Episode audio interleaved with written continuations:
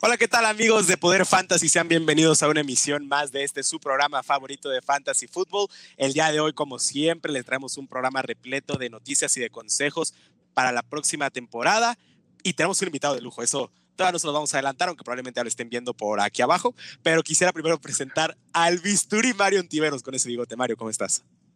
Bien, ya saben que me la vivo modo playero, modo vacacional yo me la vivo relajado y muy feliz de hablar de fantasy, como siempre. Sí, no, el look playero nunca puede faltar contigo. Quiero presentar ahora a Alejandro Orellana y su fondo de los Packers. ¿Cómo te va, Alex? Pues yo estoy muy nervioso por el draft y también un poco nervioso por ver el look de Mario. De verdad es increíble cómo llega el día de hoy. Pero bueno, hoy tenemos un invitado que también es parte del club de fans de Corey Davis, entonces estoy muy feliz de esto. vamos a hablar, vamos a hablar un poco de Corey Davis en este programa, a lo mejor mucho. Y por último, pero no menos importante, antes de presentar al invitado, Gerardo Martínez. ¿Cómo te va?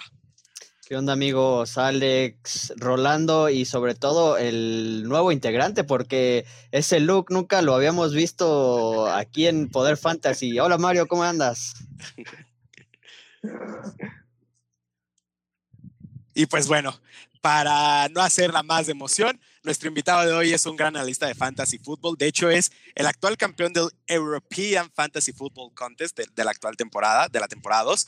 Es participante en la Cueva del Fan y es un gran fanático de los 49ers de San Francisco. Él es Chato Romero. Chato, ¿cómo te va? ¿Qué hay amigos? Rolando, Mario, hola Jerry, un gusto estar aquí con ustedes. La neta, eh, les agradezco muchísimo la invitación. Feliz de, poder aquí cotorrear con ustedes y hablar de temas de NFL, de fantasy fútbol y por lo que veo tal vez de una sección de chismología o cosas por el estilo. para pasarles contexto, antes de que entrara Chato, estábamos echando el chisme a todo lo que daba.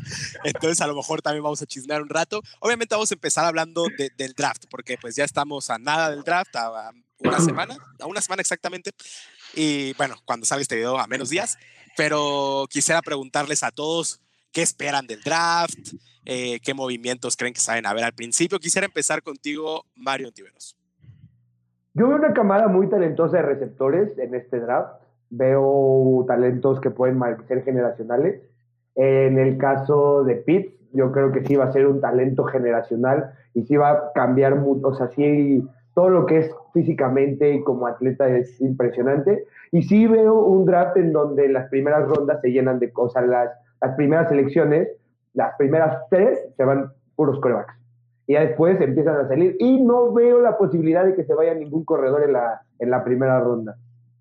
De eso estábamos hablando antes de empezar el programa. Chato, quisiera preguntarte sobre esta opinión de, Mario. ¿Tú crees que de verdad no se va a ningún running back en la primera ronda del draft?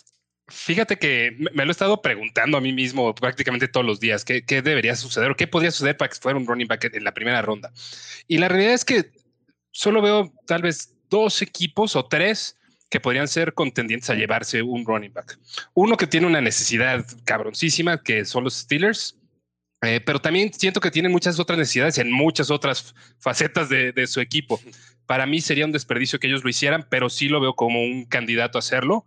Eh, Miami por ahí creo que podría tomar un riesgo con Najee Harris con su segundo pick de la, de la primera ronda, pero mientras más se acerca el día, más me voy convenciendo que el primer running back se va a ir tal vez en el segundo o tercer pick de la segunda ronda. Estoy de acuerdo ahí con Mario.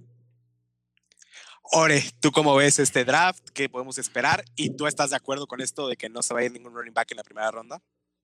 Igual totalmente coincido que no se vio ninguno en la primera ronda, incluso en mi mock no puse a ninguno. Lo que decíamos, los Steelers eran los que puede ser, pero con esa línea ofensiva que tienen, preferiría irme por Walker Little o quien sea que esté en ese momento. Para mí es más necesidad que ir por Najee Harris, Travis Etienne o quien sea. Y en segunda ronda, sin problemas, puedes hablar a Michael Carter, Javonta Williams. Entonces, creo que Pittsburgh no, no tiene tanta necesidad en cuanto a eso. Y creo que el primer running va, va a ser por los Jets y va a ser el señor Travis Etienne, que de una vez me quiero subir ese barco, porque claro que el de los Jets con Travis Etienne y sin nadie con quien compartir, como no, tienes que estar bienvenido al Fantasy Travis Etienne, voy a estar muy feliz de draftearlo y espero que sea una tercera o cuarta y, y, chamaqueármelos a todos ustedes, como dirían los abuelos, como Alan Carmona. Saludos a Alan Carmona, que es nuestro productor. Yo sí creo que Pittsburgh podría ir sin ningún problema por, por un running back. Al final, como tú dices, va a ser muy importante también reforzar esa línea ofensiva.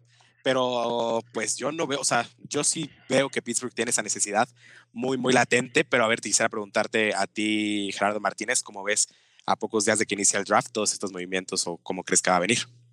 Yo coincido contigo, la verdad. Yo sí creo que Pittsburgh se puede lanzar en primera ronda por, por Najee Harris. La neta se les acaba de ir, o sea, su titular se les acaba de ir Conner, entonces ya es más una necesidad de ellos. Sí, es que, pues, es, que es justo por, justo por eso. Irreemplazable James Conner.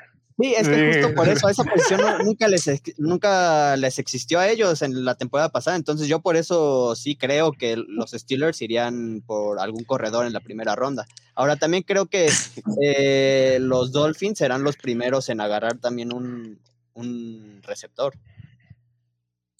Ok. ¿Por qué, Uf, chato? ¿Por qué? No, no, porque digo, hace tal, mira, yo, eh, yo hago un mock draft eh, semanal, por lo menos, desde hace un mes. Y, y coincido en lo que, en lo que mencionaba, lo que mencionaba Mario, que los primeros tres picks iban a ser quarterbacks. Y yo ahorita pienso que probablemente los primeros cuatro. En mis mock drafts de hace un mes, eh, tenía tal vez a tres quarterbacks en los primeros ocho picks, porque tenía a Penny Sewell yéndose ahí, tal vez con el segundo pick a los Jets. Eh, Kyle Pitts eh, no pasando del quinto a sexta posición, Jamar Chase incluso pudiéndose colar por ahí también a la quinta o sexta posición.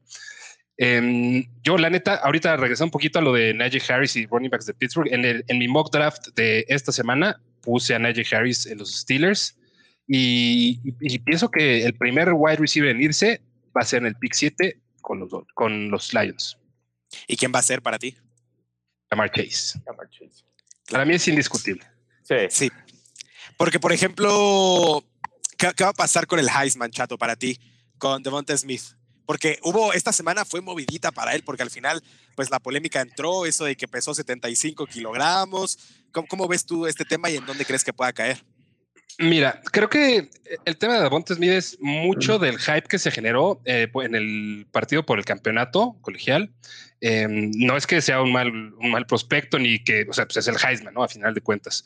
Pero creo que hay ciertas preocupaciones en torno a él, eh, sobre todo en cuanto al peso, a la carrocería que puede traer, ¿no? Yo, por ejemplo, en mi último mock, también eh, hablando de todo esto que se dio la semana, lo puse como el tercer wide receiver en irse. Eh, puse a Jalen Waddle como segundo, yéndose a, Carolina, y a, a Devonta Smith como el número en el pick 12 a Philly. Eh, sí creo que puede llegar a caer algo en, el draft y sí creo que no es, no está en la contienda por ser el mejor de, la camada, ¿no? O sea, para mí ese es indiscutible llamar Chase. Y en la segunda posición, Jalen Waddle y, y Davonta Smith para mí están, están parejitos. Entonces, no, no vería raro que, se fuera hasta la tercera, como hasta el tercer wide receiver de, este, eh, de Davonta Smith. Mario Antiveros, en caso de que Devonta Smith llegue a Filadelfia, ¿qué tanto crees que pueda aprovechar tener a alguien como, como Jalen Hurst en de, quarterback? Yo creo que le caería muy bien. Eh, no creo que sea un, un, prospecto para en materia de fantasy. Yo creo que los Leones de Detroit. ¿Quién, quién, quién, quién? Perdón, perdón, perdón. ¿Quién, quién, quién? De, estamos hablando de Devonta Smith. De Devonta Smith, sí, sí, ah, perdón. Smith. Entonces, yo, yo sí creo que la única selección así de la que estoy, bueno, aparte de la de Trevor Lawrence, pero de receptores, el que sí va a agarrar y va a tener que agarrar es Detroit. El que trae el cuerpo de receptores más blancos de la liga. Y yo creo que si se, se va antes Chase, este, yo creo que si Jamar Chase se va, como por ejemplo con Miami, que yo quisiera ir porque van a hacer ese, va, a crecer ese pánico por tener un, un receptor. De acuerdo, estoy de acuerdo contigo, Chato. Antes de que se me olvide esta pregunta que te tenía, tú, aficionado a los 49ers, eh, ¿a quién quieres en, en, ese pick? Ah, ya sabía que por ahí venía. No, pues quiero, A Zach, quiero a Zach Wilson, pero creo que los Jets se lo van a llevar. Y yo no quiero entrar ahí al, hype de o, bueno, a, lo que se está tratando de vender como Mac Jones eh, como el tercer pick overall del draft, yo creo que eso no va a suceder. Mac Jones, incluso en mi último mock draft lo, puse cayendo hasta la posición creo que 20, sí, 20, lo puse en Chicago. Incluso vean los Pats, y, eh, digo, eh, olvidándonos de que hubiera trades en, ese día o, de aquí a que empiece el draft, no veo a los Pats tomando un quarterback como Mac Jones con su primer pick eh, a esas alturas, ¿no? Eh, yo quiero para los Niners, eh, de las opciones que son viables, eh, me gustaría más Justin Fields, aunque el hype en los últimos días por Trey Lance a los 49ers ha crecido muchísimo. De tal suerte también en mi mock draft de esta semana tengo a Trey Lance, yo quiero a Justin Fields. Yo también creo que Justin Fields podrá ser la mejor opción para San Francisco, pero al final hay que ver, ¿no? Cómo, cómo se van dando pues las selecciones en el draft. Ore, ¿tú cómo crees que se vaya a dar ese tema? Y sobre todo pues ¿dónde crees que va a caer al final de Devonta Smith? Bueno, del tema de los 49ers, sobre todo creo que el Pro Day de hoy de Trey Lance generó un hype enorme, ¿eh? me gustó bastante lo que hizo y, y, lo de ayer de Justin Fields su epilepsia como que generó una duda, no sabemos qué tan bien o mal, pero generó muchísima, entonces eso me preocupa un poco que vayan a bajar a Fields por esto, se me hace que no tiene por qué, porque es algo que es controlado, pero siento que va a pasar, lastimosamente así es la NFL y sobre todo si gastaron tanto capital de draft los 49ers, creo que no se van a arriesgar en Justin Fields. Y viendo hoy a Trey Lance, claramente van a ir por eso. Y de Devonta Smith, a mí me encantarían los Pats por algo, porque si alguien sabe mover a los receptores slant y, y toda esta parte, son los Pats y Bill Belichick. Entonces me encantaría y sería una solución para Fantasy asombrosa.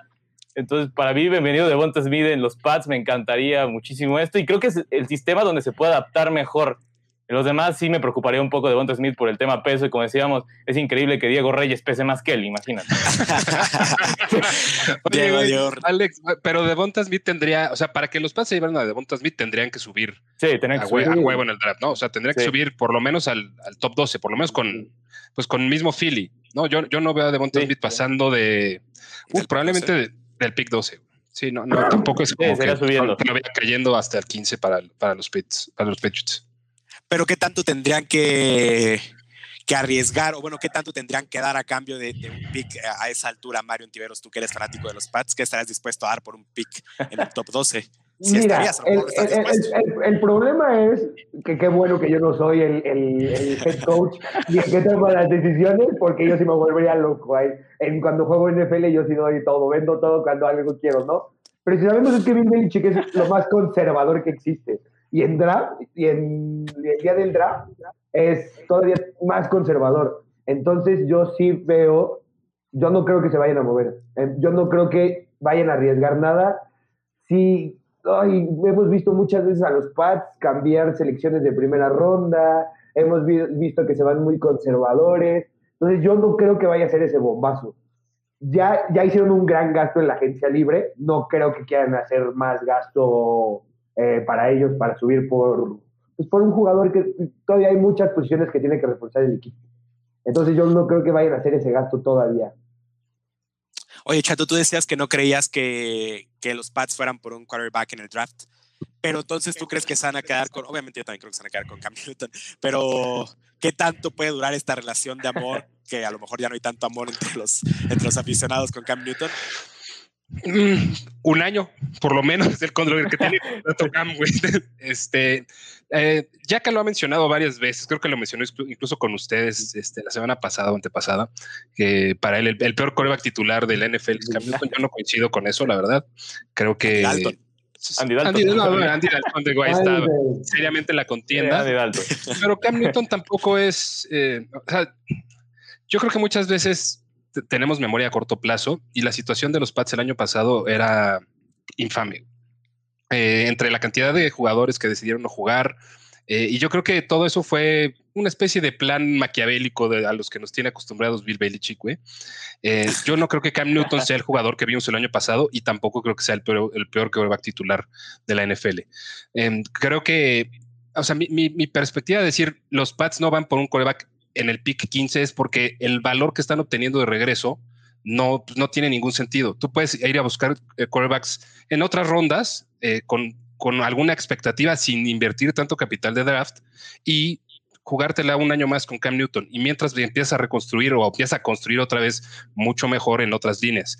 Ahorita, por ejemplo, en mi en el mock draft tengo a los Pats yendo por por Seven Collins de Tulsa, que me parece un super linebacker y, me, parecería un pick más inteligente que ir a buscar a Mac Jones eh, gastando capital de draft que, que, no vale la pena. Es por eso, por, por la misma razón por la que no creo que los 49ers vayan a agarrar a Mac Jones con el pick 3. No tiene sentido.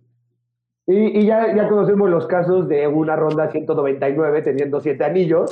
Entonces, a mí tampoco se me hace que... Ya, Mario, sí, bueno, pero ya, Mario, ya. Sí. ya, pero, pero miren, también a mí me suena que Davis Mills puede caer en los pads. ¿eh? Hay que recordar que Davis Mills era proyectado para hacer primera ronda antes de sus dos lesiones en las rodillas y es un talento bastante interesante. Entonces yo creo que lo pueden aprovechar. Es un talento que nadie está volteando a ver y que tiene muchísimo potencial. Decíamos, fue por lesiones en la rodilla que no lo tenemos en la primera ronda, pero es un talento. Incluso a mí me gusta más que Mac Jones. ¿De verdad? Pero como para que como para que se vaya en primera ronda, ¿tú crees? Ah, no, en primera ronda no. O sea, como digo, si no, no hubieran pasado las lesiones, sin duda sería primera ronda. Pues igual, igual y sí. Tú, Gerardo Martínez, ¿qué opinas de esto? A ver, yo coincido con Chato, la neta. O sea, yo creo que Cam Newton esta temporada la va a romper. Así se los digo, la va a romper. Y la va a romper porque ya, o sea, la temporada pasada ya lo decía yo en un episodio, eh, Edelman nunca estuvo, nunca tuvo al receptor que era, debería haber sido el, target de, Cam Newton. Y ahora que ya le reforzaron con dos Tyrants, ya le dieron al jugador que venía de, de Las Vegas, se me fue el nombre. Nelson Aguilar. Aguilar, perdón. Exacto. O sea, ya, ya, le reforzaron ahora sí la ofensiva y le dieron más opciones como para que Cam Newton ahora sí explote la ofensiva de los Pats. No la va a explotar como lo hizo Tom Brady, obviamente eso jamás lo va a hacer. Entonces creo que, o sea, la relación de amor que tienen los aficionados con Cam Newton va a pasar entre dos a tres años para mí. Pero ustedes creen que, que ya con, con, esos receptores que llegaron para esta temporada, los Pats ya tengan un mejor, o sea, bueno, sí, obviamente tienen un mejor cuerpo de receptores comparado con la temporada pasada, pero yo no, o sea, ¿ustedes pues creen que puede ser un cuerpo de receptores competitivo teniendo en cuenta a todos los demás que, que hay en la liga? Sinceramente. No. No, no, no. O sea, yo, yo los veo no ganando la división y la conferencia, no, los veo, pero sí los veo en playoffs. Yo sí los veo en playoffs. ¿Cómo? se quedaron cortos, se quedaron cortos la temporada pasada. Sí. O sea, pero, tú crees, pero no van a, yo para mí no van a competir obviamente para entrar a playoffs. Ah, yo creo que sí podrían entrar ahí como un wildcard. No, por favor, bueno. no, no, no, no, tampoco. No, no, no. Ya, gordo, te está cegando, mijo. Sí, no, no, o sea, no, es Yo con el gordo y yo sí los veo entrando a playoffs. O sea, ¿no le van a ganar la división a Buffalo? Obviamente nunca. Y a Miami. No, no, Miami, yo tampoco creo que queden arriba de Miami. Yo no creo yo que tampoco. Es que tú por odias a Tua. Tú odias a Tua, man.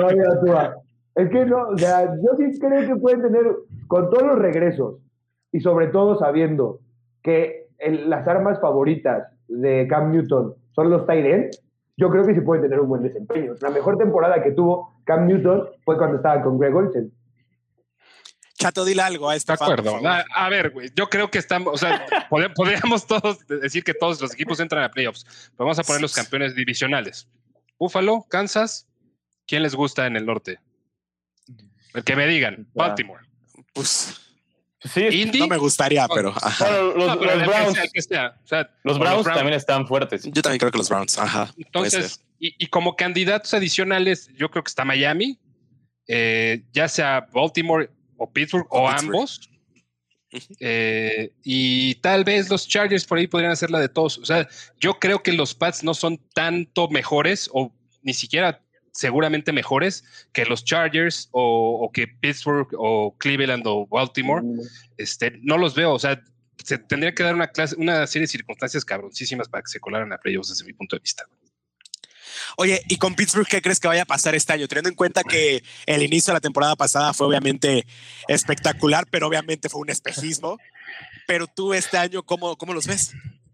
Ah, mira, eh, la situación es mucho peor que el año pasado y, como lo dices, al principio fue un espejismo y además la falta de creatividad, eh, sobre todo del lado ofensivo em, de, los Steelers. Yo algo comenté probablemente en la semana 10-11 que me preocupaba muchísimo cómo estaba funcionando el, el ataque ofensivo en, Pittsburgh, el, ataque, o sea, el, juego ofensivo en Pittsburgh.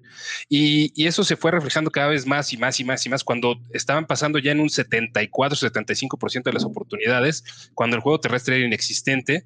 Y yo creo que era, era inexistente por diseño y, no porque fueran necesariamente ineficientes los, los running backs, que también lo eran, pero puta, en la manera en la que, que fue creciendo la, la inoperancia y la, la, predecibilidad del ataque de, de, Pittsburgh, fueron, fueron cayendo y se fueron yendo en picada y todos vimos el resultado final. Creo que ahorita eh, el panorama es bastante peor que lo que era el año pasado. Eh, Roethlisberger está pues, un año más viejo, más más gordo y más barbón. Eh, eh, perdieron, perdieron a Pounce y la línea ofensiva.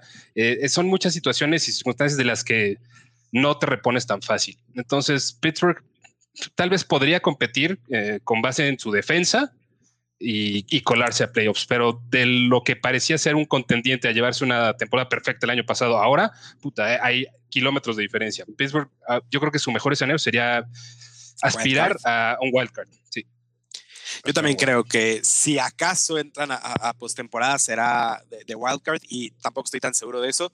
Eh, Ore decía Chato que obviamente el ataque terrestre era ineficiente, se veía, ¿no? A lo mejor había veces que funcionaba más un jet sweep que, que correr, ¿no? Con, tu backfield. Entonces, ¿tú cómo ves esto? al final, yo tampoco veo que esta temporada van vayan a ser mejores que la temporada pasada. Obviamente fue un espejismo, insisto, pero no creo ni siquiera que ganen nueve juegos o tal vez ahí nueve con mucha suerte.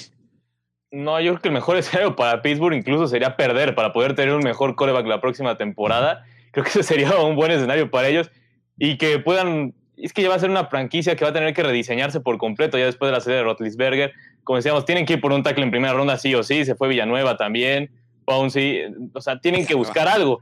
Entonces, y decíamos, lo que decíamos, en primera ronda puedes ir Walker Little, cualquiera que quede, David Jenkins, hay muchísimos, y en segunda tienes que ir por un corredor porque es inexistente. James Conner fue, una increíble cómo le sacó de 15 a varios acá, ajá, para llenar un espacio, imagínate. Qué bueno que no hiciste ese trade, Rolando, porque tú estuviste cerca de dar muchas cosas por James Conner y fue una locura lo que estabas haciendo. No el espejismo. ¿Qué estabas pensando? El espejismo Pittsburgh. Pero eso fue la semana uno, Ore, por favor. Antes de que viera que de verdad era inexistente todo ese. bueno, pero ibas a dar a Kelsey. No, pero ese era un decir. Ese era un decir. Ah, pues. a ver, no, no, tú a mí me ofreciste a Kelsey y si, yo te daba a Zeke Elliott.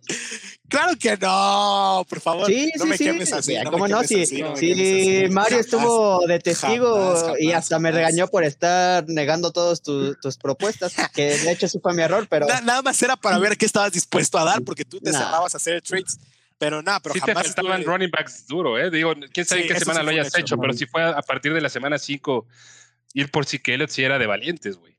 No, sí, es que sí, de hecho sí quería así que en la semana 5, pero porque me llegaron todas las lesiones, me llegaron las lesiones de Miles Sanders, de Raheem Mostert, de, me llegaron un chingo de lesiones. De Miles Gaskin, la de Miles Gaskin. Pero Miles Gaskin, no me acuerdo si yo lo tenía. no, lo agarraste después, ¿no? Lo agarré después, pero, y también se lesionó al final, pero bueno, fue, fue, una temporada muy complicada. Por cierto, Chato, no sé si sepas, pero aquí, de Poder Fantasy, somos los fans número uno de Travis Kelsey. Aquí no hay un fan mayor de Travis Kelsey que nosotros. Para nosotros, bueno, lamento, lamento decirles que no, yo, yo inventé el fandom de Travis. ¿Fuiste tú? yo. Yo lo, yo lo, he drafteado en, Fantasy desde, yo creo que desde la temporada de Rookie, güey, y en ronda 5. Yo soy fan de Travis Kelce. ¿Esta temporada se puede ir en, la ronda 1 del draft? Se va a ir. Se va. Sí, se puede ir. En muchos drafts se va a ir. ¿Hasta qué punto estarías dispuesto a agarrarlo? O sea, si tienes el pick 8 en una liga de 12, ¿qué tan alto lo agarrarías? No, no rifo en el Picocho. en el Picocho no me rifo. Eh, y yo iría a buscar running back, indiscutiblemente en el, en el Picocho. Eh, Travis Kelsey me gusta mucho si estás tal vez entre el pick 10 y el 12 y los running backs que quedan para que tú puedas seleccionar en la vuelta, los ves todos similar zones y solo te puedes hacer. a ver, es un escenario, a lo mejor es muy específico, güey, pero estás en el pick 10 y te quedan y quedan cinco running backs que te gustan ¿Okay? Entonces, si te llevas a uno de ellos, lo más probable es que el segundo ya no te vaya a regresar, que, en la vuelta se vayan los cinco. Eh, a mí, eh, yo en ese caso, si los cinco running backs me gustaran de manera similar, ahí sí iría por Kelsey y tomo un running back en la vuelta, eh, pensando que fueran más o menos del mismo calibre. en un pick 8, puta, se me hace altísimo. No, no me rifo. La, neta, yo no me rifo en, en un pick 8 y me por Travis Kelsey. Y a los otros dos del pelotón, ¿hasta dónde crees que se puedan aguantar? Porque al final son indiscutibles. O sea, para mí se van a ir también muy temprano. O sea, obviamente el caso de. Kittle y de Waller. De Darren Waller y de Kittle. Ajá. Eh, em, yo pienso. Yo la verdad considero a Kittle de arriba de Darren Waller. Eh, creo que se nos olvida por, por lo que sucedió la temporada pasada con la lesión de Kittle, que fue verdaderamente circunstancial y no es algo que sea recurrente en su carrera. Fue un un pase mal lanzado por Jimmy Garoppolo, que le dieron un madrazo en la pierna y, lo mantuvieron fuera un ratote la temporada. Eh, la verdad es que Kill está más cerca de ser el Tyrant 1 que el 3. Eh, la competencia es por el Tyrant 1 entre Kill y Kelsey, desde mi punto de vista. Darren Waller tiene mucho volumen. Eh, no olvidemos que también es un Tyrant, es un jugador más veterano, tiene 28 años esta temporada va a cumplir 29 y eso también, digo, de alguna forma mermará algo su desempeño, ¿no? Este, Kill, eh, Kelsey ya tiene, esta temporada cumple 32, me parece. Este, no, Kelsey, Kelsey no, no, no parece estar por detenerse, debe estar jugando ahorita lo mejor que juega en su carrera, pero Kill se nos olvida de repente que estaba, el año pasado era la conversación de quién es el mejor tight end eh, de la liga. Creo que el mejor tight end de la liga es George Kittle. Para cuestiones fantasy, eh, Travis, que sigue siendo hasta ahorita el número uno, pero Kittle tiene ese potencial también de ser el, eje de la ofensiva, de tener un volumen suficiente como para, para estar ahí uno a uno, en cabeza a cabeza con, con, Travis Kelsey. La, habilidad que tiene para generar yardas extra, yardas después del contacto, eh, es, brutal. Eh, para mí es el primer tier son Kelsey Kittle, el segundo tier son Waller y Andrews eh, con Andrews con un potencial que no ha llegado a realizar y que el año pasado para mí puta, lo traía entre ceja, oreja y madre y, no pudo, no pudo capitalizar muchísimas oportunidades, sobre todo en zona roja. Eh, y ya después de ahí ya viene una especie de primer pelotón o primera nebulosa o maraña de, de Tyrants que puta, me, empiezan a causar muchos conflictos. Creo que el que más despega de esos es TJ Hawkins, para mi gusto. Pero para mí son Hawkins, son Goddard, eh, Tonian, Tonian Fant están como en, como en esa, en esa rayita. El que menos me gusta de todos es Robert Tonian porque se volvió demasiado touchdown dependent. Eh, y cuando no, o sea, si no hubiera tenido los touchdowns y debería tener una regresión negativa eh, en este caso, eh, podría, podría lastimarnos a muchos si vamos a buscarlo esperando lo que hizo el año pasado. Y después viene la maraña ahí de los Gesicki, Logan Thomas, los dos, de, los dos nuevos de los Pats, este, John Smith y Hunter Henry, este, y, y ya terrenos en los que no me quiero meter mucho, la neta. Pero competencia real por número uno entre los dos que empiezan con Kelsey y Kiro. ¿Y dónde crees que va a entrar directo Pitts? ¿Cómo? ¿Dónde crees que va a entrar Pitts? O sea, ¿a qué? O sea, viendo los talentosos que es. ¿Qué tier? ¿Qué? Ajá. top, eh, top 20 yo creo que puede, puede entrar en el top 20. Yo lo draftearía tal vez eh, con un como el Tyrant 16 o 17 con, con, el potencial que eso representaría, ¿no? Y, dependerá evidentemente del equipo en el que caiga. Yo creo que los verdaderos candidatos a, a, a llevarse acá el Pitts están entre el pick 5 y el... O sea, no lo ves en Atlanta. 7. Sí lo podría ver. Sí lo podría ver. Sí lo podría ver. Para mí, Atlanta es llevarse a, un, QB o a Kyle Pitts. Es lo más alto que se va a ir Kyle Pitts en ese pick, pero no lo veo pasando del pick 7. O sea, si llega al pick 7 ya fue un regalo. Ya fue un regalo. Oye, aquí tenemos al fan número uno de Irv Smith Jr., es Alejandro Por favor. Él, tiene un hype tremendo, tremendo, O sea, de verdad, lo está poniendo, se está locando demasiado. ¿Qué podemos esperar de Irv Smith Jr.? ¿Para, ¿Para mí o para Ore? No, pero Ore ya me dijo que va a ser top 5 ah, ya. Ore ya se haciendo campaña. Ah, ya, ya, top 5 no. O sea, ya, me volví loco tiene el potencial de ser el, el Smith que vimos a finales de la temporada regular el año pasado. Eh, yo creo que ese es, digo, no, no, no, deberíamos esperar que eso fuera, porque partidos como ese que tuvo no, no se van a dar eh, cada semana. Irv Smith tiene el potencial de ser un top, eh, seriamente tiene potencial de ser un top 12 y con algo de suerte, si las cosas se dan en su favor, podría terminar en el, entre el 8 y el 5 tal vez. Eh, adentro del top 4, incluso Ah, dentro del top 5 lo veo dificilón. Pero entre el 6 y el 10 creo que sí se puede clavar. Mira, ahí sí en Para el top mí- 4 ni yo lo digo, ¿eh? Ni, ni, ni Sí, yo me no. atrevo a decir que es top 4. Sí, exacto, güey. Ahorita-. Estaba ah, Mario, está, perdón, estaba Chato diciendo que, que Kyle Pitts por ahí estaría en, el, en, en top 16, ¿no? Lo ponías como por el 16. Pero eso para mí es un abismo de diferencia entre lo que puede hacer el top 16 a lo que puede hacer Travis Kelsey, que va a terminar siendo para mí el Tyrant número uno. Entonces, ahora a esto iba mi siguiente pregunta, Chato. Si tienes el pick 1 de tu draft, pues te la pelaste porque no vas a agarrar a Travis Kelsey jamás en la vida. Y probablemente, probablemente tampoco agarres a George Kittle. Pues, ¿qué vas a hacer? O sea, ¿tienes que dejarlo ir hasta la ronda 7, 8 para agarrar un Tyrant o a lo mejor por ahí? Sí, si tuvieras el primer pick, y digo, hablando de un formato de draft eh, stake, ¿no? Que ya Ah, sí. debería ser el, debería ser el, la regla. Ah, Todo, todo lo demás son aberraciones. Eh, si tienes el pick 1, puedes rogar para que te caiga George Kittle a finales de la segunda ronda. Yo, en las finales de la segunda ronda, con los ojos cerrados lo tomo. No, Claro. sin dudarlo, absolutamente me lleva a George Kittle, lo emparejo con Christian McCaffrey y ya veo que otro running back o wide receiver eh, tomo al principio de la tercera ronda. Si no logra, si no logra llevarme a, Kittle, no, por Darren Waller no es alguien por el que eh, haría el reach al final de, de una segunda ronda de, un- de un draft de fantasy. Entonces, yo lo que probablemente haría ser- sí sería esperar hasta el sector de tight ends, eh, entre probablemente entre Gesicki, como pon tú del 9 al 15, dependiendo de la ronda. No me gusta luego mucho hablar de rondas específicas de draft, porque esas van variando dependiendo cómo se va desarrollando tu draft, ¿no? Pero sí me gusta hablar del orden en el que salen los jugadores de la posición específica. Entonces, probablemente entre Mike Gesicki, Logan Thomas, eh, los dos de New England, John Smith y Hunter Henry, Evan Engram, Hayden Hurst e Smith, podría salir algo relevante.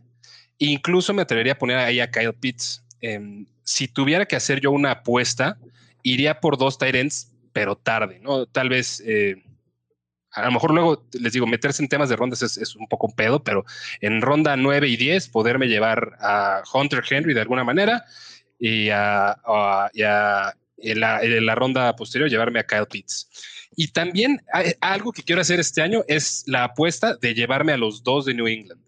Quiero tener en alguna de mis ligas fantasy, draftear de manera consecutiva a Hunter Henry y a John Smith para ver si alguno de los dos o los dos llegan a pegar. No es algo que voy a estar haciendo en todas las ligas, pero quiero, quiero hacerla de pedo en alguna y llevarme a los dos. Un Pues en la experimento. nuestra- Pues en la En la- nuestra, en la nuestra, La Por nuestra cierto, de por una cierto, vez. estás invitado también. Vamos a hacer aquí Ah. una liga chingona. Eres tú, es obviamente Adam Rank, es Mau, es Yaka. Entonces va- vamos a hacer una liga aquí chingona. Venga. Estás obviamente invitado. Güey, Y- pero con usted no se va a poder, ya les avisé la, la estrategia. estrategia. bueno, con nosotros ya no vas a poder hacer eso. No. Pero yo, de todas formas, yo no tenía planeado ir por ninguno de esos dos tight ends. No sé si, No, si Mario se quería arriesgar. Mario, tú yo eres- a mí, a mí también sí me gustaría en una de mis ligas hacer eso, porque yo sí creo que alguno de los dos va a poder pegar. Yo creo que por el estilo de juego de Cam Newton De sí vamos a ver que va a, a pegar alguno de los dos y sí me lanzaría a ver cuál es. A ver, bueno, Vamos a hacer algo, vamos a hacer algo, vamos a hacer A algo, ver. Mario. A ver, a ver. En, en- en la, en la liga, güey, solo tú, bueno, no, no solo tú o yo. Ya, Rolando ya dijo que no quiere saber nada de Ah, ya no quiero nada de ellos. Yo O- tampoco. Ore no sé y Gerardo tampoco. No, yo, yo quiero ir Smith y ya. Yo con Ir Smith me voy al campeonato. ¿Qué te pasa? Vamos a hacer algo, güey. Sea quien sea que elija el primero, le deja. Se tiene- va, tiene, que, tiene- tiene llevar al segundo en la ronda que Va, va, se firma, se firma, firmado. estás. Ojo que Mario está salado con los tight ends, ¿eh? entonces No, haciendo un favor, ¿eh? está haciendo- Sí. No, yo, yo no, yo no, yo no estoy tan convencido de, de, de Yo- ninguno de los dos, porque al final no sé cuál de los dos es el que va a tener como la batuta, no sé cuál de los dos va a tener más, más volumen, ¿no? Que al final es lo más importante en el fantasy. Oriana, ¿tú harías esto? No, por supuesto que no, se va a hacer una locura, o sea, en una para probar, tal y como hice el año pasado con Tyson Hill y que al final funcionó, es como esos experimentos que haces en las ligas que dices, no sé qué estoy, ya pasaron las series y hasta quiero jugar por diversión, en esas sí se hacen esta clase de, de cosas, digo, como la quise de Tyson Hill, ¿funcionó sí o no? eh? Yo nada más vi que Tyson Hill sí me sirvió algunas semanas. eh. Pero tú tenías, o sea, tú porque te quisiste aventar, porque en realidad tenías a Kyler Murray. O sea, yo no sé Ah, por, sí. qué, por qué fuiste por Tyson Hill si tenías a, a Kyler Murray de todas formas, ¿no? Eh, Gerardo, tú, Titans, agarrarías a los dos de los Patriotas, agarrarías aunque sea uno, tal vez, bueno, probablemente ya en No. nuestra liga no, pero en otra liga. No, no, no, no. No, yo, o sea, yo tengo ya hasta planeado los que voy a elegir ya con ustedes y en todas las ligas que hagamos. Eh, Waller, porque ya saben que yo dije que Estoy enamorado de Waller. Waller iba a terminar como el top uno de Titans. No, estás loco, güey, estás loquísimo. No, güey, no no. Waller. No, estás, no, loco, estás loco. Tira la alerta, tira la alerta. Tira la alerta, No, no, por no, favor, por favor, la alerta. No, no, no. No, no, no, es que yo sí creo fielmente en que va a terminar como top 1, de mí se acuerdan. Y, y No. si no, si no lo agarro, voy por Andrews, y ya si tampoco lo agarro, voy por mi, a- mi queridísimo amigo Hawkinson, que fue el que pues me salvó en algunas jornadas. Pero sí, no me iría por ninguno de los Patriotas, la verdad. Decir Hawkinson que- podría tener podría tener volumen, güey. O sea, el cuerpo de receptores, Sí. bueno, el cuerpo de El receptores de, de los Lions, güey, no, no existe. Entonces podría, podría haber buen volumen TJ Hawkinson, la neta. Si T.J. Hawkinson puede ser una apuesta interesante, yo sí lo ponía en mi top 5, pero decir que Darren Waller va a terminar en top 1, es, o sea, no creo, a menos que, que seleccionen Travis Kelsey y George Kittle, que ojalá que no, porque pues, para mí hasta me alegra más verlos en semana a semana en la NFL, ¿no? Pero no, o Sí. sea, yo veo muy descabellado eso.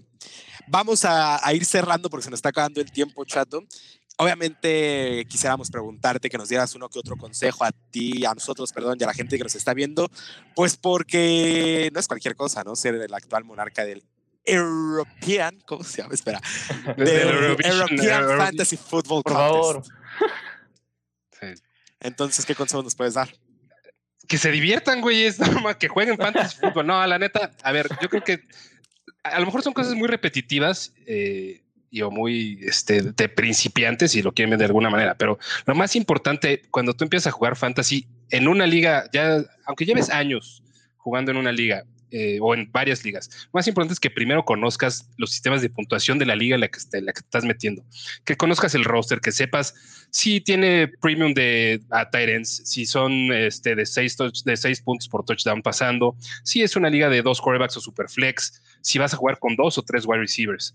Eh, el tema ahorita con los wide receivers se ha vuelto tan, tan sustituible desde mi punto de vista, encontrar un wide receiver que funcione como flex o la, el, el espectro de wide receivers que están entre el 20 y el 35 y hasta el 40, eh, la brecha que hay entre ellos es muy pequeña.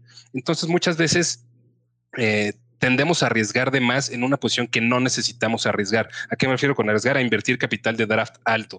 Eh, la, la, máxima de ir por running backs temprano creo que sigue siendo vigente. Yo soy un ferviente creyente en ello.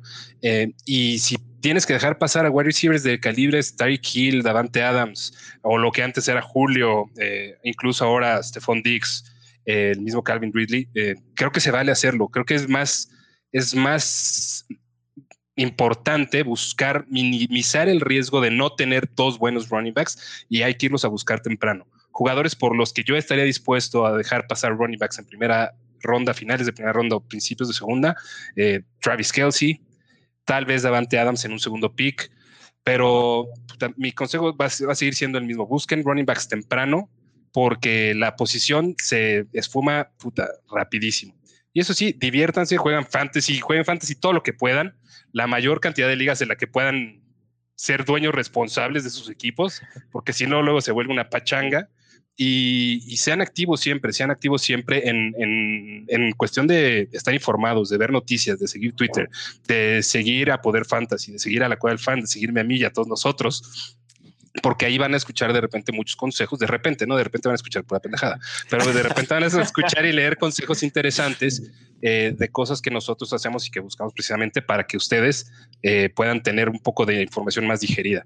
Pero también hay que ser muy activos en el tema de la agencia libre, de los waivers y de los trades. Siempre busquen estar mejorando su equipo de fantasy porque nunca saben cuándo van a tener una lesión. Busquen profundidad, busquen cubrir eh, espacios o, o, posiciones en las que no sean fuertes y busquen tener un roster competitivo en todas las líneas. Esas son las cosas que a mí me gustan del fantasy y creo que me gusta transmitir eso también eh, como analista de, de, de, este bello pasatiempo. ¿Alguien más le quiere preguntar algo a Chato sobre esto? Si no, yo tengo una pregunta ahí picosona. Pues que nos inviten a la europea, ¿no? A ver si le podemos quitar el título. Pues métanse, güey, ya no, no. Ahí está la solicitud. Ahí Viene la solicitud. la vi, sí la Tiene vi. la solicitud, ahí está.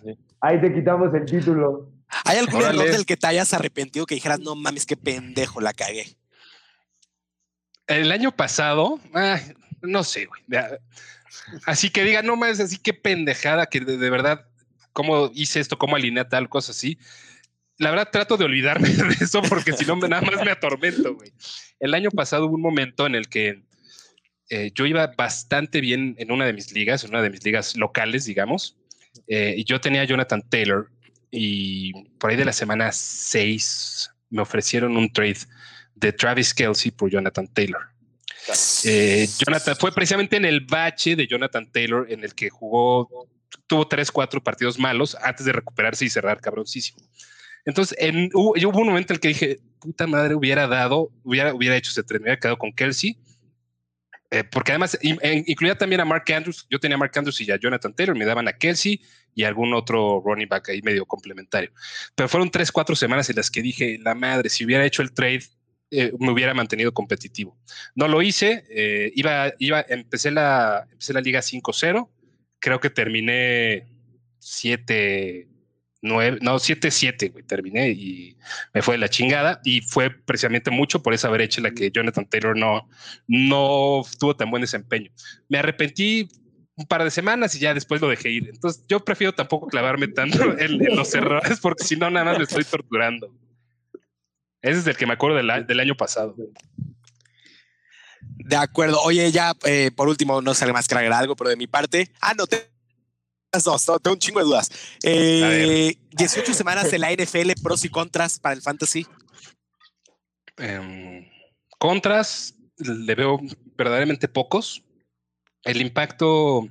A ver, pros está chingoncísimo porque es una semana Una más semana. de fantasy para todos, Sí. ¿no? Sí, sí, sí, hasta, sí, sí. hasta para el campeón, güey, ¿no? O sea, es una semana más de fantasy para todos. Eh, contras, de repente escucho mucho el, el tema de que los jugadores van a estar más cansados y que el desgaste y que van a tener que descansarlos de manera programada. Pues igual, de igual manera podría suceder en una temporada de, de 17 semanas, ¿no? De, de 16 partidos contra 17 partidos. Eh, no creo que a fin de cuentas eso vaya a generar un impacto tan fuerte en cómo nosotros eh, tenemos que, que ver el fantasy, ¿no? A fin de cuentas, hay algo que a mí me gusta decir mucho, ¿no? Nos gusta eh, utilizar números arbitrarios, 100 y 1000, 10, 100 y 1000. ¿Por qué, güey? Porque es más fácil digerirlo para nuestro cerebro. O sea, ¿qué buscamos? Receptores de 100, de 100 targets o receptores de 100 recepciones o temporadas de 1000 yardas. ¿Por qué? Porque está más fácil decir, ah, 1000 yardas que 987.2, güey, ¿no? Claro. Que si te pones a pensarlo, o sea, un receptor de 1000 yardas en una temporada de 16 partidos te está dando alrededor de 63, 64 yardas por partido. Entonces, ¿por qué es tan, por qué es satisfactoria una temporada de 1000 yardas, pero un partido de 65 no lo es? ¿Me explicó? Claro. Entonces, yo creo que eh, entre los contras es que de repente vamos a poder entrar a ese tipo de análisis que me parece hasta un cierto punto absurdo, pero digo, a fin de cuentas, si lo logramos eh, entender de una manera en la que el impacto es, acuérdense que el fantasy es semana tras semana. Entonces, lo que sí, no vayan a hacer la, la aberración ahora de poner el campeonato fantasy en, en la semana 18. Ore, porque, ah, ahora es de ore. Lo hice la semana, lo hice la vez pasada y me costé el título a mí, No. aparte, no fue la No, me que lo ¿cómo, costó a mí. cómo pones la final de la semana? No, ore, por favor. En la última semana. Entonces, sí, este, yo creo que son, son puras buenas noticias, a fin de cuentas. Es, es, más, es más fútbol americano y es más fantasy para todos. Entonces, bienvenido, va a estar chingoncísimo. Todos de acuerdo, ¿no? Que lo mejor es eso, porque Sí. al final es una semana más de fantasy para todos, de estrés rico, porque para mí es un estrés muy rico. Eh, y ya todo chingón, ¿no? Sí, Está chingón. Bueno, y ahora sí tenemos que cerrar. Chato, te agradecemos otra vez por estar aquí. Eh, un honor que estés aquí, obviamente. Y te reiteramos la invitación para la liga que vamos a abrir esta temporada. pues ya estuvo, ¿no? Gracias a ustedes, la neta, eh, me la pasé poca madre con ustedes. De verdad, el, contenido que están haciendo está bien chingón. Me da mucho gusto que sus invitados vienen en ascenso, este, hasta que ya llegamos a mí, güey. Entonces ya, ya no sé qué más van a traer, güey. Ya, está cabrón, ya está cabrón. Este, no, me, me da mucho gusto lo que están haciendo todos ustedes y en conjunto. La neta los felicito y les agradezco mucho la oportunidad de estar aquí con ustedes. Ojalá que pronto podamos hacer algo más en conjunto eh, con la Cueva del Fan. Eh, que seguramente saldrá algo muy cagado, muy divertido y, a lo mejor no, informa, no informativo, pero sí va a estar cagado. Sí, no, a lo mejor no enseñamos nada, pero vamos a echar desmadre. Exactamente, a fin de cuentas se trata. ¿no? Sí, obvio. no estar sobrios. Definitivamente sí, prometo no estar sobrio ya ya estuvo que siempre estemos aquí tomando agua, ¿no? Yo... solo, el, solo el invitado trae chelas, güey. Sí, no, ya estuvo. Pero neta, gracias, carnales. Me la pasé de poca madre. Sigan con, con, lo que están haciendo, que le está saliendo de poca madre. Muchas felicidades. Muchas, muchas gracias. Obviamente, muchas gracias a Mario Tiveros, a Alejandro Orellana y a Gerardo Martínez. No olviden seguirnos en todas nuestras redes sociales como arroba Poder Fantasy, en Instagram, en Twitter y en Facebook como Poder Fantasy. Suscríbanse, piquen en la campanita para que estén pendientes de todo lo que subamos. Muchas gracias, obviamente, a toda la producción que está comandada por Alan Carmona y Alejandro Ayala. Y pues nos vemos la próxima semana.